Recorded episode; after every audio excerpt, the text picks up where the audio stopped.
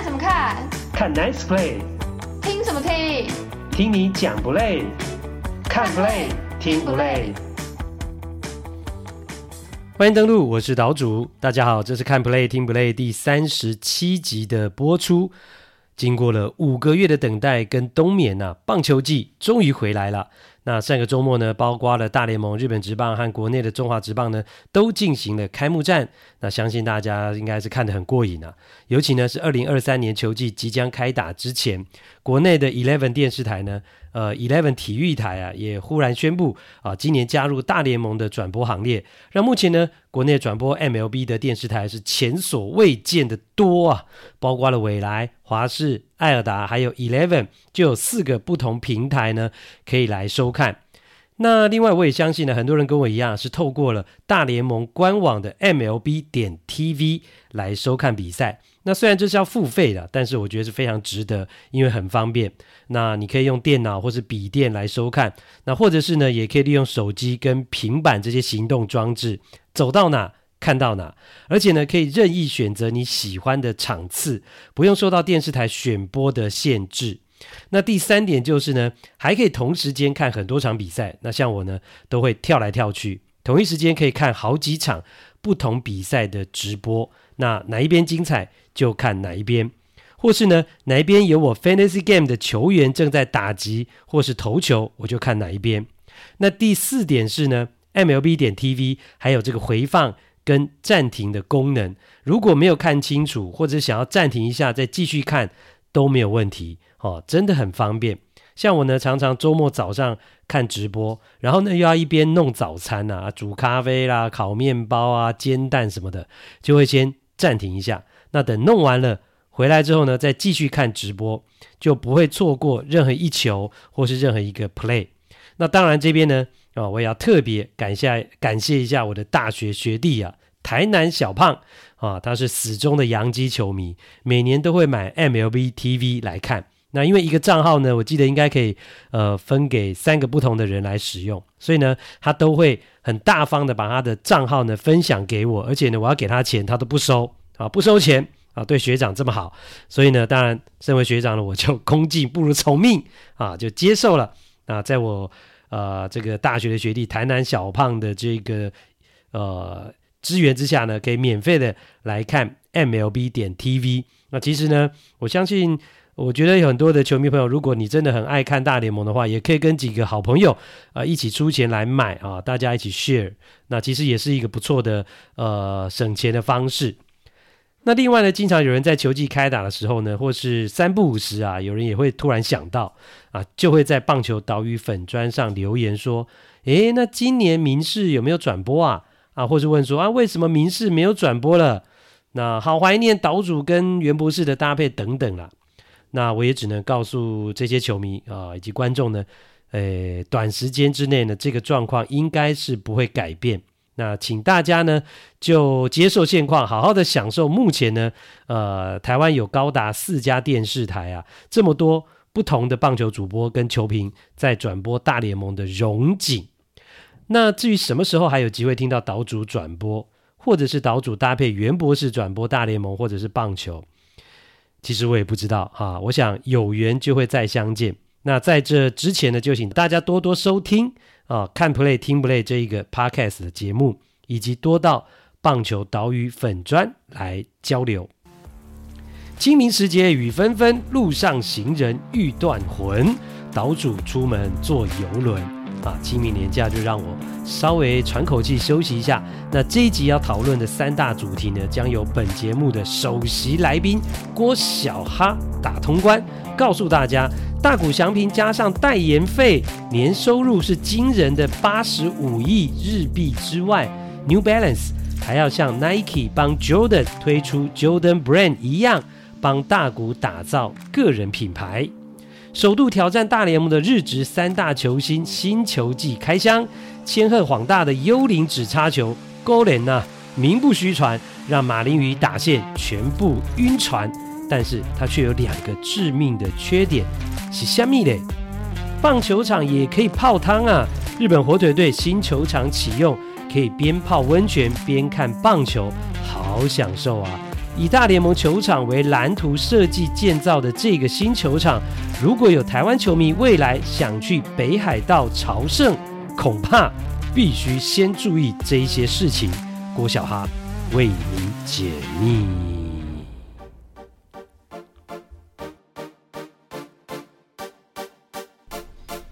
第一趴，好想赢韩国已经落伍，现在是好想嫁给大谷哦。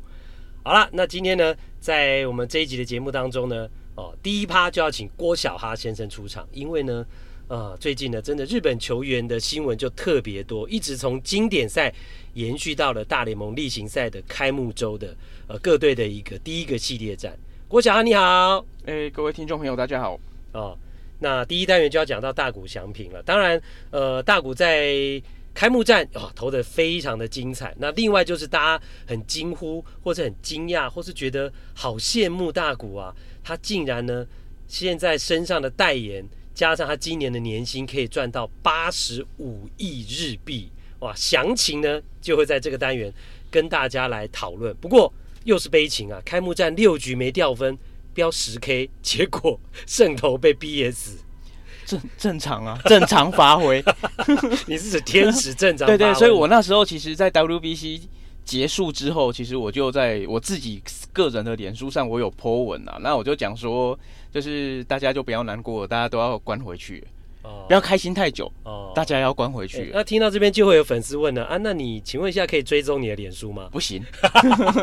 不行是不是？对，不行。哦，你比较这个注重个人隐私。对对对对。其实像我的。我的脸书也不会加这个一般的粉丝，如果大家要来追踪的话，就追踪棒球岛屿粉砖就好了。嗯，好，其实在这上面都会有我们的讯息。那当然，呃，小哈带来很多日本职棒方面的呃这个消息呢，就可以透过我们看 play 听 play 节目来告诉大家。好，那另外就是呢，要来讲到大谷翔平呢，他今年为什么可以赚这么多钱？其实主要就来自两个收入。第一个就是他今年的年薪，呃，去年。球季结束之后呢，天使为了避免薪资仲裁，就已经先给他三千万美元的今年二零二三年的年薪。另外呢，媒体披露的就是呢，他在今年二零二三一整年的业外的代言收入有十三个代言。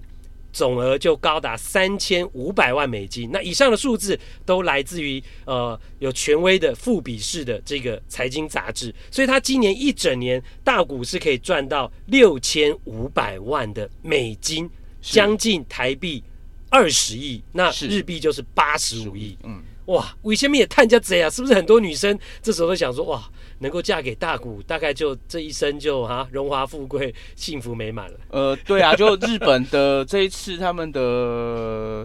head coach，就是他们基本上他们的教练头啦，就反正助理教练的头就白井一信，然后基本上他是过去日本火腿的也是一样嘛，就是在第三下面工作，然后一样有带过大谷。那基本上他在回到日本之后，他接受媒体采访。然后他就有讲到说，哎，其实大谷身边好像真的没有女生的影子。然后我女儿如果有机会的话，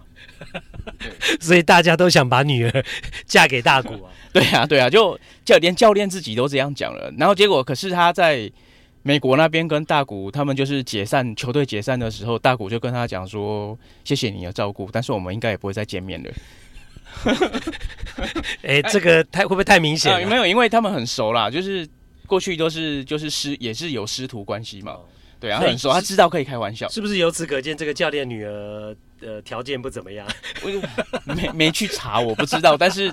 对，总之他们关系很好，所以大谷可以这样跟那个长辈开玩笑。嗯，对对对对对。那当然了，这个大家会很好奇。怎么样的代言合约？十三个代言合约可以赚到三千五百万的美金，比他在天使队在大联盟的本薪还要来得多。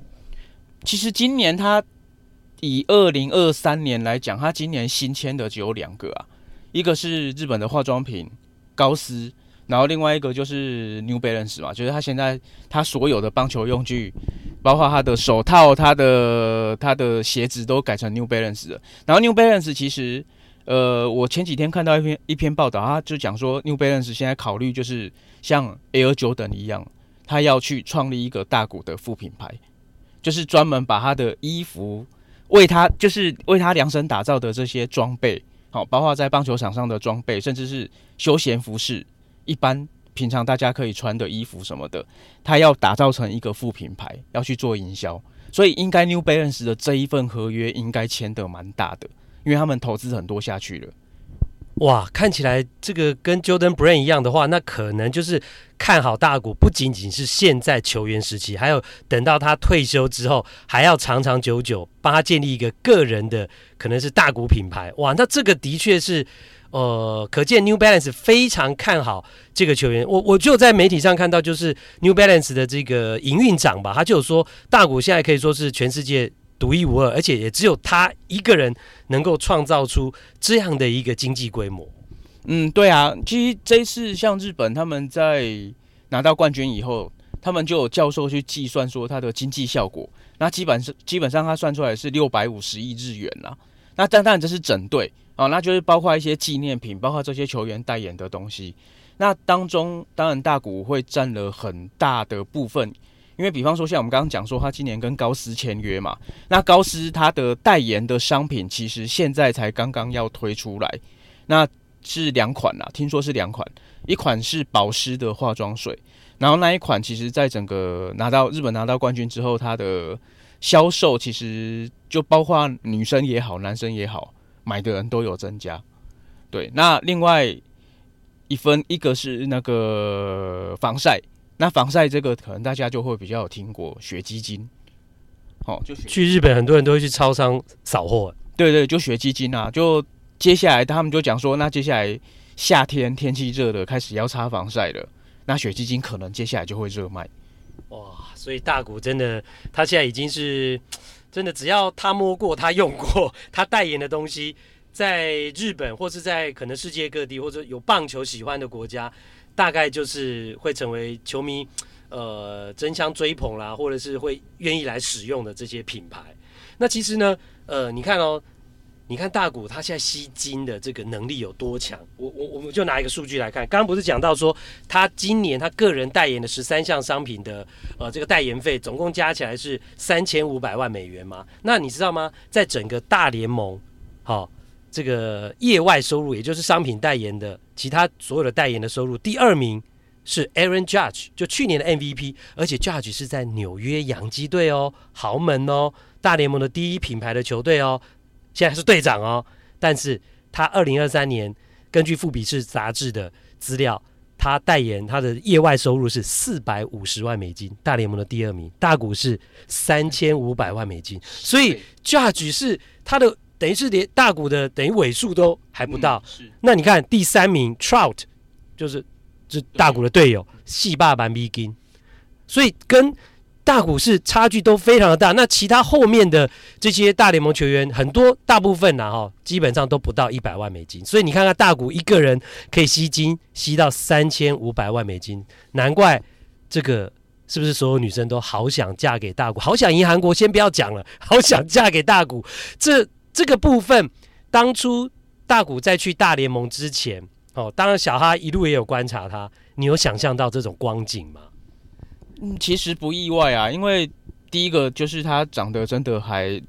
外形很好，对啦，就是还蛮俊秀的嘛。那第二个是他实还蛮俊秀而已嘛，呃，还还蛮俊秀的，非常俊秀好吗？哎、欸，大哥 一百九十几公分，然后又高又高富帅的，现在基本上就是这样了。而且石头身啊，重点是石头身。什么叫石头身？哦哦哦哦，石头身。对他的他的比例真的很可怕，就是他现在前几天就是有日本网友在讨论啊，就说他现在二头肌已经练得比他的大头还要大。对啊，就是他他现在他的二头肌真的很大一块，然后就是几乎已经比他的脸还要大了，那真的很夸张啊。嗯，对，那当然啦，就是他。像就像刚刚那个日本那个教练白井一信讲的，就是他身边真的没有其他女孩子的影子。对，那当然他这一块就是大家也会一直很关注，可是基本上就是没有什么特别的消息出来。所以即便大家都好想嫁给大谷，但是呢，一直以来大家也都呃。好像觉得大谷不喜欢女生，有这种感觉啦。好啦，那这个话题呢，其实我相信还是会一直延烧下去。那最后呢，也跟大家提供一个数据，其实呢，就是呢，我最近呢在 Twitter 上面看到的一个呃民调，而且这个民调是来自于 MLB Network 大联盟电视网他们的官方 Twitter 在这个推特上面所做的一个民调。那这个题目是呢，Who is the face of MLB right now？谁是大联盟现在的脸？谁是大联盟现在的代表性人物？那将近九千位网友的投票啊，那有两个，有三个选项了啊。那第一个选项就是 Aaron Judge，认为他是大联盟的脸的百分之十七点八，十七点八还不到百分之十八。那大谷翔平是百分之七十四点七，那也就是将近四分之三，差不多四分之三的美国网友已经觉得现在大联盟的脸是。大谷翔平了。那至于其他，只有百分之七点五，可能包括 Trout，所有其他的啊，除了 Judge 跟大谷之外的大联盟球员，他们七只有百分之七点五趴的人认为这些其他人是大联盟的脸。那过去讲到最经典的大联盟的脸，就是洋基队的 Derek Jeter 啊，因为他是洋基队嘛，然后他又是 Jeter。那现在这两年，大谷翔平已经是啊、几乎是两年 MVP 的一个表现，再加上经典赛的表现，已经成为。四分之三的美国网友都认同他是大联盟的脸哇，所以现在大谷翔平已经是真的席卷不只是大联盟，全世界的棒球界好，这是第一趴，我们跟大家讨论到的大谷翔平。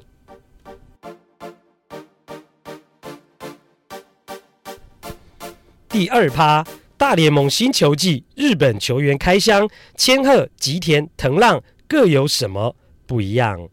好的，那在今年的大联盟呢，又可以看到日本职棒的新面孔。我想每年都这样哎，不只有今年。其实看到这样的情况呢，台湾的球迷都会觉得有一些惆怅啊。为什么日本每年都有这么多的选手，而且是好选手输出到大联盟去？那台湾呢，从王建民、陈伟霆之后。就很难有长期站稳大联盟的球员。那呃，这一两年也只有张玉成。那基本上张玉成也不是一个呃真正先发的球员。郭小哈，你你有没有这种惆怅的感觉？那到底原因在哪里？完完全没有啊，因为我只看日本职棒，基本上就是看日本职棒了为主。那也会关心，当然也会关心这些日本球员他们到美国去的表现。那就像其实我好应该是去年年底吧，我就有讲过嘛，就是。这现在这些日本的选手去美国，这些其实对我来讲就是跟自己的弟弟，甚至是自己的小孩一样，因为其实就从他们高中就开始看他们打球了，所以就是那个感情是不太一样的啦。嗯，对。好，那当然啦，其实呢，呃，在棒球岛屿粉砖上呢，就有人看到了千贺滉大的表现之后，就说：“哎呀，那个藤浪晋太郎差太多了。”然后呢，我马上就留言跟他讲说：“啊，你会有这么。”惊讶的感觉就是你一定是去年没有收听我们看 play 听 play 的日本职棒单元哈。郭小哈呢，我们其实呃跟岛主在去年我们就讨论过，那时候简单的一个分类就是千贺滉大是王牌等级的，然后去美国可以在前三号先发哦、呃，是先发投手，然后藤浪晋太郎大概那时候郭小哈就讲得很明确，大概就是一个中继的等这个值啊。那结果呢，诶，其实蛮意外，就是说后来呃运动家队是把他。放到 rotation 里面，就让他担任先发投手。但是第一场比赛投的真的是很糟糕，跟千贺滉大比起来是差很多。那另外这个单元也要谈到的是，呃，小哈一直唱衰的吉田正尚。我们先来跟大家讲一下千贺滉大他的初登板投的真的非常的好，面对马林鱼队在客场作战，五点一局就飙了。八个三振，那只是一分，而且只被打三支安打，那最后是拿下了胜投，而且第一场比赛就让他让大家见识到他的幽灵指叉球，英文叫 Ghost Fork，这个鬼魂指叉球的厉害。呃，其实对日本职棒的我们球迷来讲，就是很大家都看习惯了，因为过去这几年，其实就我支持的西武队就一直被千鹤修理得很惨。对，那所以基本上不意外。那但是千贺这样的千贺，其实他还是有弱点的。那等一下我们可以，我可以来分享给大家。哦，真的哦，哇，那其他的 大联盟其他球队都好想知道啊，呃，也许搞不好有人把这一集翻译成英文了。好啦，那其实呢，呃，我要来先讲千贺滉大的一个重点，就是说，当然刚刚前面报的是他整体的数据，但其实我们看到的一个重点是，他在第一局其实差点就爆掉了。好、哦，他一开始第一局面对的呃前面的打者，第一棒被安打，第二棒被安打就掉一分了，然后又投一个四坏球保送。然后叫暂停，又投四坏球保送，满垒，在满垒之后没有人出局的情况之下，他就真正展现那种在日本是王牌的这种价值，连飙两个三振，都是只差球挥空造成三振，然后就化解了满垒的危机，只掉一分哦，在那样掉一分满垒没人出局的情况之下，最后就是只掉一分。我我想这样的一个展现是真的教练团哦，或者说呃球队对他一个第一印象。非常喜欢看到的。那事后呢？赛后大都会的总教练 Buck Showalter 就说：“果然名不虚传哦。”所以切赫广大真的是展现他的一个价值。所以我一直觉得说，大都会用五年七千五百万美金签他，跟吉田镇上红袜是五年一样的年份年限，但是是八千万美金签的是野手。我觉得大都会是大赚啊。呃，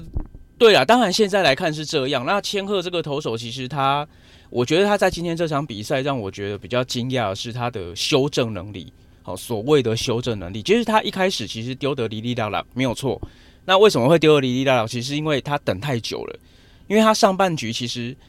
呃，大家如果有看今的转播的话，其实可以发现，就是千鹤其实一直在场边等着要上场，而且他的表表情就是赶快让我上去，赶快让我上去。可是因为一局上半大都会的整个攻击打得太久了。当然，最后拿到两分，让他有一点优势，带有一点优势，带着再到球场上面去投球。当然，这一点对他来讲，在心情上可能会稍微放松一点。可是因为在这个等待的时候，而且美国又不像日本，就是你在两出局之后，你可以到休息室外面去做一些传接球，去养，去保持你的手感。那因为在没有的，呃，在美国是静止的状况之下，等于他在那一个等待的时间，我觉得他的整个心情起伏应该是很大的。对，所以他一开始其实他有点抓不到感觉，但是他的球，如果大家有去看转播的话，可以发现其实他有几颗球就是边边角角，然后基本上是可以判好球，有判好球空间，但是裁判都没捡，所以他的四坏球其实有两至至少有两个是这样子出现的。那当然他也很快修正回来了，那没话讲，他的所谓的 Ghost Fork 在日本叫欧巴给霍库。对啊，就是他的幽灵指叉在这场比赛发挥很大作用。那有美国的网友其实也有去收集资料嘛，他就讲说他这一场比赛指叉的平均转速是一千零九十九转，好低哦。对，等于跟别人比起来，他这个几乎是没有在做旋转的球。然后另外一个是他掉的幅度平均，就是他只有算他八个三振的平均值哦，八个三振的。这个掉的平均值是三十二英寸，哇，这落差也太大了吧，八十几公分，对啊，等于是从你的腰带就直接掉到膝盖以下了。我觉得难以想象，而且它的幅度不仅大，它的幽灵指叉球第一次在大联盟让大家见识到的是，它还会往左打者的外角掉，然后也会垂直的掉，所以它的那个指叉球。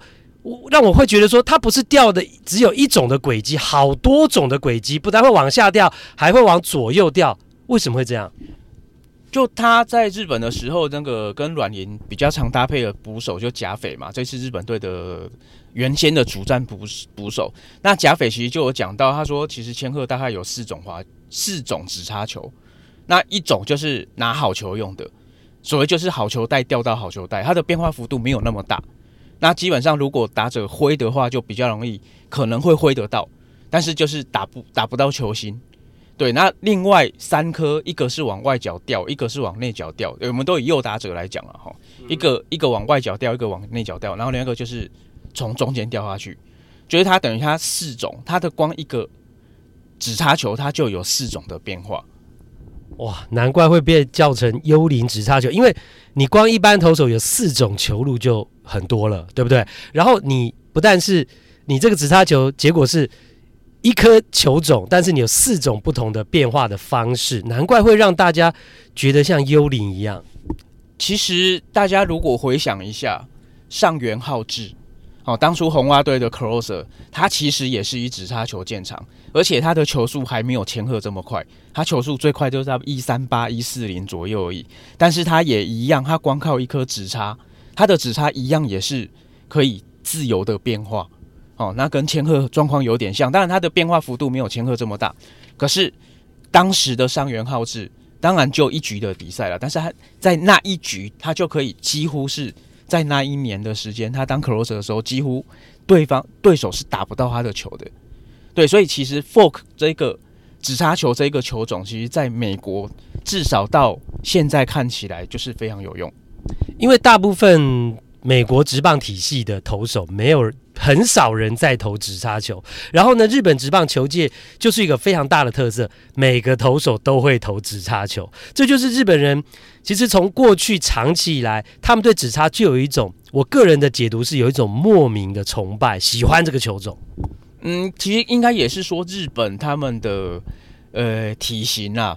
他们日本有有研究就讲说他们的日本人的体型跟体格其实也比较适合用直叉球。哦，那到底这个到底为什么？我其实没有特别去研究，但是有这样的一个说法，就说日本的体格其实是比较适合来丢直叉球的，所以基本上真的是就像岛主讲的，就几乎每个日本投手都是用直叉球来当决胜武器。而且我觉得现在变得有一种优势，因为美国的投手，在美国体系的投手哈，不管中南美洲或者美国本土的哈。大部分都不不不太会投指叉球，所以日本投手等于是会投指叉球或者很会投指叉球的这个优势，诶，就可以在他们去挑战大联盟的时候，在这个联盟的时候呢，可以发挥作用。我觉得这也成为一个蛮不错的一个优点。那好，那其实千贺滉大真的他的故事也蛮传奇的啦。当然过去在软银的这么多年，呃，是王牌，然后大家也拿过呃太平洋联盟的投手三冠王。那当然他从当初是一个育成选手这样子起来，哇，那他的故故事真的也很传奇，还是什么？好像是体育用品店的老板推荐他给球探的。哦，对啊，因为他的高中其实真的不是个很有名的学校，所以大家基本上都没有听过他。但是就是有体育用品店的老板去跟软银的球探讲说：“哎，有这个球员，要不要来看看？”那看了之后，他们就决定说：“啊，那就玉成来签签看，试试看。”那当然，后来也是他自己够努力啦，就是他。听，就是那时候他在三军，那时候软银有三军嘛。他在三军的时候，其实他很用心的在做跑步，尤其是第一年，他几乎没有投球，就是不断的跑，去强化他的下半身。当下半身让他投球机制可以更稳定，然后球速可以发挥出来。那到后来就是大家呃，当他走红之后，大家就知道了嘛。但是就是像我刚刚讲的，其实他有两个弱点。好，那第一个，你终于要把你的压箱宝拿出来讲一下。第一个弱点呢，就是他的肩膀，因为其实变化球很厉害的投手，大家可以去观察哈。变化球很厉害的投手，基本上他的肩膀有所谓的可动域，就是他前后能够移动的位置会比别人要来的更大一点，所以他才能够旋转出更漂亮的球来。那最明显的例子叫日本，就是叫伊藤智人。那他的滑球就非常的鬼神，那就是因为他的肩膀基本上是比较比较能够拉到比较后面啊，就是前后摆动的这个幅度会稍微大一点。同样的状况在千鹤身上也看得到，所以他的肩膀里其实有炸弹，所以他过去在日本从等一下有炸弹的意思是什么？就有不定时炸弹，他随时可能爆开啊，哦，就可能会受伤。他过去在日本从来没有一个球季是好好丢满的。几乎每年都一定会有一个两礼拜、两个礼拜，甚至是一个月的时间是调到二军去休息。那这个部分，其实在日本来讲，他们对王牌投手的定义来讲，这是比较没有办法被原谅的。好，就是你王牌投手，你就应该要撑满整个球季。可是千贺几乎每年都会因为受手不不舒服要去二军休息，所以他手的状况到底，而且其实。他跟大都会签约这一次合约，其实他的薪水有被压下来。那为什么呢？就是大都会在检查过程当中，其实也有发现他身上有一点问题，但是他们没有公布说他的问题到底是什么。而且他们相信后来还是签约，就表示大都会觉得这个问题是可以被控制的。而今天这场比赛，其实他只丢了九十个球，呃，我记得好像八十八八，哎，八十八或八十九，不就是大概九，就是抓九十九十球左右。对对对对，那当然比一般我们知道的一百球还要再低。那接下来几场比赛，是因为是第一场比赛才这样刻意控制他的投球数，还是说接下来可能 maybe 他就是个九十球的投手？那这可能都是我们可以去观察，因为他身上有。肩膀上有一点伤，那这个部分我们必须要讲。那他的第二个弱点是，他对部分的投手球的适应其实是比较弱的。比方说，其实刚刚我在讲说他对西武丢得很好嘛，那其实他对西武丢得好的比赛大多是在主场，在软银的球场。那因为软银球场的投手丘相对来讲比较接近大联盟，比较硬，然后它的倾斜度比较高，然后西武球场。在西武的主场，他就丢得没有那么好，因为西武的球场，它的投手丘就比较日式，比较松软，而且比较低，比较平。那因为你在低平的状况之下，它的指叉球的变化幅度就不会那么大，就相对来讲比较好打。那这一个可能也是一个他看不见的弱点，就是如果说他，当然在大联盟球场比较少类似像西武球场这样的一个。投手球的状况，但是如果有这样的状况出现的时候，maybe 就会影响到他的表现。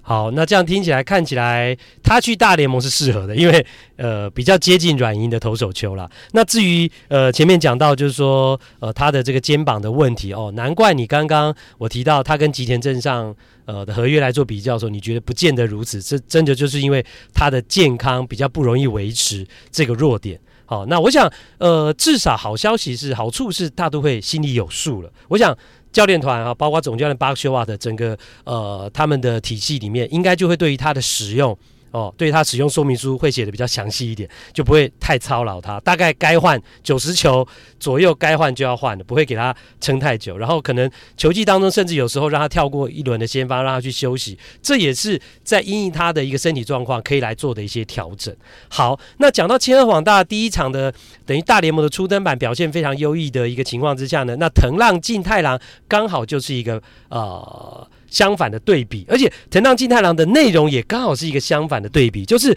他大联盟的初登板前两局投的是完美无比啊，六上六下，而且连续解决六名打者，是飙了四个三振，包括其中有三振 Mike Trout，还有中间也解决掉了大谷翔平。诶，哇，好棒哦！这个是一个好的开始，就没想到前两局投这么好，第三局竟然投都投不完啊，只投了第三局只解决一个人次，然后就爆了油。八分，那这场八分当中也包括他留在垒包上的跑者，他退场之后救援投手帮他掉的，所以藤浪晋太郎最后呢，他在大联盟的初登板结果是二点一局就掉了八分，面对呃天使队，所以最后运动家也落败。藤浪的部分，其实我们去年也有跟大家提到了，就是他在练球的心态上面。相对来讲是比较松散的一个选手，哦，比较懒散一点。所以这一场比赛，其实他为他前面两局可以丢得这么好，是因为他有找到他的正确的投球机制，把他最好的投球的这个表现拿出来。那第三局为什么会走样呢？这个佐手木主浩其实他有一篇评论，他就有讲到，他说第三局开始，其实整个藤浪的肩膀右肩膀是开始往下掉的，他的出手点开始往下掉。所以他的球的跟前面两局的球是完全不一样，可能他的球速是一样的，但是他的整个变化还有打者的看起来的球进垒的角度是等等开始出现变化了。所以那一局包括他在控球上面，然后包括他在球值上面都有出现一些变化。那基本上就是因为他在投球动作上他不自觉的出现了改变，然后他找不回来。没有办法修正回来，这也是我们刚刚讲说千鹤跟藤浪其实最大差别，就是在千鹤他能找到一个点，把他的状况找回来，但是藤浪没办法，因为他都是靠天分在打球，他没有好好的去思考这个部分。所以你肩膀往下掉的话，或者手不抬不够高的话，其实就跟你的体能。跟你的平常的重训是有关系的。那为什么跟体能、跟重训有关系？就是跟你的个性有关，因为你就是比较懒散嘛。平常这些基本功，包括重训、包括跑步，可能或是核心的锻炼，你不够嘛。所以这个就很明显，就在比赛当中看得出来。那当然，运动家队相对来讲，在西区或者在大联盟是算是比较后段班的球队，甚至是。呃薪资你看也是排在倒数的球队，所以呃这个球队的实力比较不够，那所以也许就是因为这样的原因，那藤浪找来是可以给他先发，但是如果他呃之后哦、没有办法回稳的话哦，那后是会不会就被调去牛棚？那这个就要看未来的发展。当然，他如果去牛棚的话，比方说像他今天这样，呃，第一场这样先发丢了两局，六上六下，非常完美。那如果他去当牛棚投手，或者是甚至是场所谓设定为场中计，就丢两三局这样的，可能他更能够发挥他的作用。比较适合他啦，这样子看起来的感觉是这样，没错。好，那这是藤浪晋太郎了。好，那最后呢，呃，赶快来补一点吉田镇上。他在红袜队的开幕系列赛呢，三场比赛其实打得不错哦，十三个打出四支安打，那其中有两场是双安啦，三分打点，四分的得分。那其实上垒率啊，打击率都表现得相当的不错啊。但是第一支全垒打在开幕系列战是还没有打出来。其实基本上他在日本就不是一个以全垒打见长的，就是大概都二十，每年都二十几支，所以算是中距离的打者。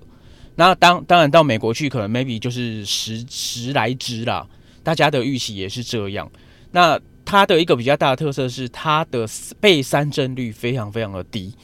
但是他在美国还是有被三振，而且是在第一个开幕系列赛就被三振，这在日本是几乎没有看过的事情。所以这一点或许。就是他也还在适应美国大联盟投手的投球，好，那接下来他的表现会怎样？其实我个人是还蛮好奇的，因为日本的野手其实基本上除了呃铃木一朗跟这个松井秀喜之外，几乎全部是失败的，都是几乎是全灭。那吉田正上他这个算是太平洋联盟代表性的打者，他能够达到什么样的程度，可能也会影响到接下来，包括村上宗隆他要挑战大联盟的时候，合约能够谈到多大份。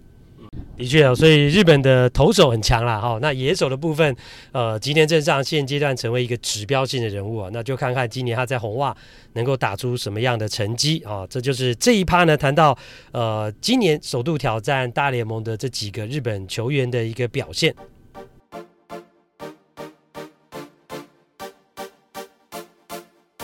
欢迎来到这个星期的日本职棒单元哇！那这一集的节目呢，这个郭小哈就成为我们最大的一个主角。反正你下礼拜要休息一个礼拜嘛，哈，所以这礼拜多讲一点。好，那当然。这一个礼拜的日本职棒单元，主要来聊到的话题呢，是关于呃日本火腿队的新球场哈、哦。那到底这个球场有什么厉害之处？那未来呢，如果有国内的球迷或是你呢，想要到这个北海道啊去朝圣的话啊，要注意到哪些的地方啊？尤其在交通的部分。不过一开始呢，呃，先跟大家小聊一下日本职棒在开幕周的一个比赛的一个。特殊的一个状况，我们的村神呢，村上中龙，哇，诶、有出现一个乌龙的，不能算场内全垒打，因为有失误了哈。这个 play 到底是怎么样？就他在礼拜天对广岛队的比赛，那反正那时候双方是平手嘛，结果他就把球拉到右外野，然后因为又高又远，他就以为是全垒打，他就丢下棒子，他就慢慢用走的，结果呢，他走到一半的时候发现不太对劲，因为。右外野手是想要接球的感觉，好，因为那个球呢，事实上那时候是吹逆风，所以球被吹回来了。结果真的，那个球真的没有过墙，就打在全垒打墙上面。结果春神他看到，他就赶快开始冲啊，然后想说至少二垒打吧。结果刚好好死不死，这个广岛的右外野手野间，他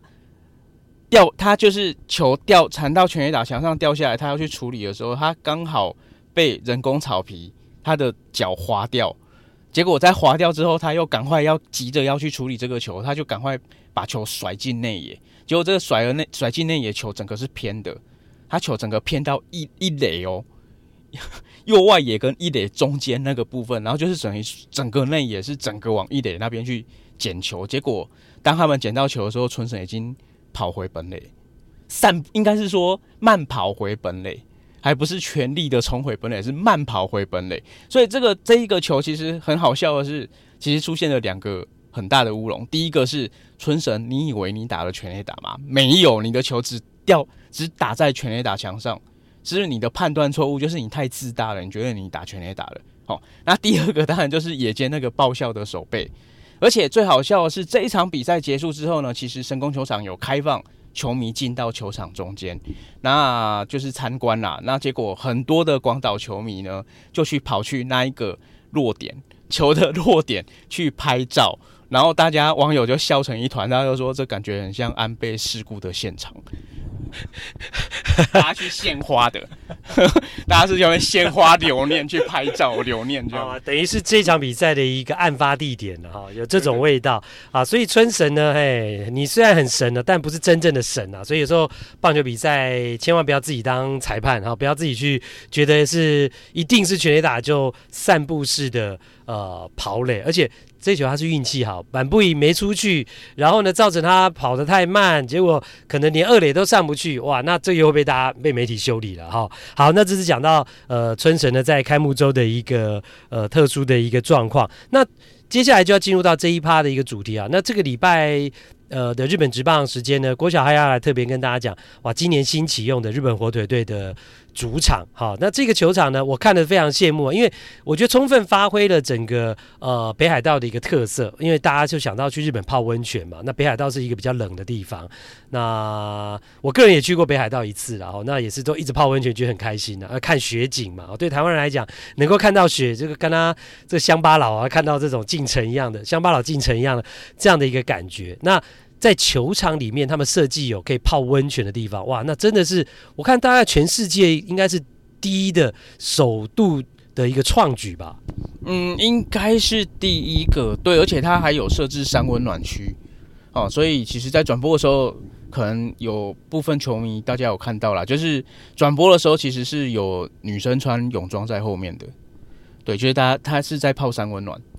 对，泡完温泉，然后就在那边就就反正三温暖的那个那个叫什么呃蒸汽室啊，对对对，而且蒸汽室我还特别看到里面它的那个它的那个木头的那个呃设备呢是做成有有那个。像球棒一根一根的一个哦，一个一个墙这样子，所以就是很融入这个棒球的场景。那其实我就突然想到，就是说，其实在美国，像响尾蛇队的主场，它是在外野有游泳池啊，也是可以让呃这个一些漂亮女生或者身材好的女生呢，可以呃穿着比基比基尼泳装在那边秀啊，或者是啊、大家球迷也可以在那边游泳。那那北海道这个。火腿队的新球场就是可以泡温泉。那小哈再来跟大家多介绍一下，那这个球场呃的特色，基本上它就是日本第一个标榜，就是以大联盟作为参考的一个设来设计的球场嘛。所以它的外野的墙基本上都是直线的，它不是像日本其他传统的球场都是走弧线的。它是日本第一个设计有直线的外野墙，那这个外野墙的确也造成日本很多外野手，就是第一开幕周来讲的话，就是日本火腿跟乐天两边其实都有出现类似的状况，就是在处理这个全垒打反弹、全垒打墙反弹回来的球的时候，都有出现一些状况，就第一时间都没有办法处理好，因为他们反弹的角度跟他们过去熟悉的圆弧状的那个外野的墙不太一样。好，所以包括在开幕战那一天的比赛，松本刚去年的太平洋联盟的打击王，他的左他的外野手背其实一直都还不错，尤其是在整个火腿队现在的阵容非常残缺的状况之下，他们几乎就是外野最好的一个外野手就是松本刚，结果他在左外野的整个手背的处理上面又出现很大的瑕疵，就是因为他没有算好那个弹跳，结果让一个应该是二雷打的变成三雷打。对，那这个部分可能就是接下来火腿队可能，因为毕竟是自己的主场嘛，你自己的主场，你老是出现这种状况的话，那就会很难看。所以接下来这个球场可能会改变，当然它很有可能会改变日本未来其他球场新球场设计的一个呃概念。好，那当然这个新的东西，这些新外对外野手来讲就是新的挑战，那你要怎么去适应？哦，的确啊，这个你单从这个整个造景啦、球场的视视野啦，好，从球场看到的整个感觉，真的就是像大联盟的球场一样啊，包括他们呃所使用的草皮也都是很先进的。那设计上来讲的话，也是呃以大联盟的球场为范本。我想这个也是常年来，其实日本职棒不管在制度上啦，不管在球员的培养上啦，或者甚至你看现在连球场的设计建造上，都是以大联盟。呃，为一个指标，要向大联盟来看齐。那除了这个之外，那哎，我我我刚听你讲，那如果未来台湾的球迷想要去朝圣，然后想要去呃火腿队的主场看球，你还特别提到交通，交通有什么眉角吗？呃，基本上这个球场它就是盖在乡荒郊野外哦，因为它盖的那个地方叫北广岛市，然后基本上呢，这个北广岛市它其实距离札幌只有电车大概二十分钟的车程，其实没有很远。但是北广岛市这个地方呢，人口只有六万人啊，人口只有六万，真的是真咖哎。然后球场可以容纳三点六万人，所以只要满满场的状况之下，在满场的状况之下，就几乎就是他们整个。北广岛市一半的人在球场了，哇，这个这个落差真的很大。对对对，然后也因为这样，所以其实北广岛市它原本的这个铁路的路线啊，它在铁原原原本铁路的路线上面去盖车站嘛，然后再拉到本来原先是预定要拉到拉一条新的路线到球场边边，但是后来因为这个东西你基本上现在盖不起来。哦，在时间太短，第一个时间太短，第二个 JR 北海道非常的穷，他没有钱盖。那这笔钱到底谁要出？现在他们之间北呃 JR 北海道跟北广岛市，然后跟整个火腿之间都还在桥，所以到底什么时候可以盖好，没有人知道。所以现在从球最近的车站到球场，你光走路就要二十分钟。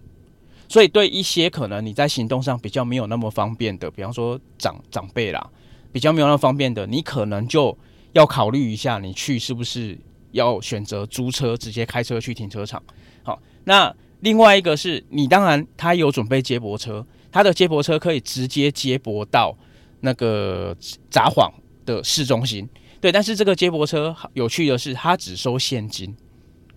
对，所以大家可能会觉得说，哎，我有西瓜卡或我有什么卡，好，我就能够行动支付啊，干嘛的，我就能够付现没没付钱没有。你必须要准备现金，而且这个车子他们就说他们安排的数量不够，所以基本上每一场比赛的散场大概都要花两个小时的时间。好，我我懂了。你讲的重点就是说，因为呢，呃，这个日本火腿队的新球场虽然非常新，还可以泡温泉，有非常好的草皮，然后有大联盟的这种质感的这种球场，but。它是在一个荒郊野外的北广岛市，坐电车距离札幌虽然只有二十分钟，但是你坐到北广岛市之后，你要到球场走路又要二十分钟，然后呢，交通不便。那如果你要直接从札幌是去到直接不要坐电车，从札幌直接到北广岛市，你要么租车，要么坐他们的接驳车，然后他们接驳车又不能行动支付，只能付现，所以种种的一切其实就是还是很不方便。呃，对，然后除了交通不方便之外，其实他们现在在开幕周其实也有发现一个很有趣的现象，然后这个是北海道特独特的特色，好，整个日本其实也只有北海道才有，就是有球迷发现他是买外野的票，诶，他是买内野最便宜的票，然后跑到最前面去看，然后他是坐在阶梯上面，然后基本上他们就是在开幕周到目前为止还没有。保全人员来赶这些球迷，所以有很多球迷是买便宜的票，然后跑到前面去看比赛，而且那个位置非常的好，而且他们还自备板凳。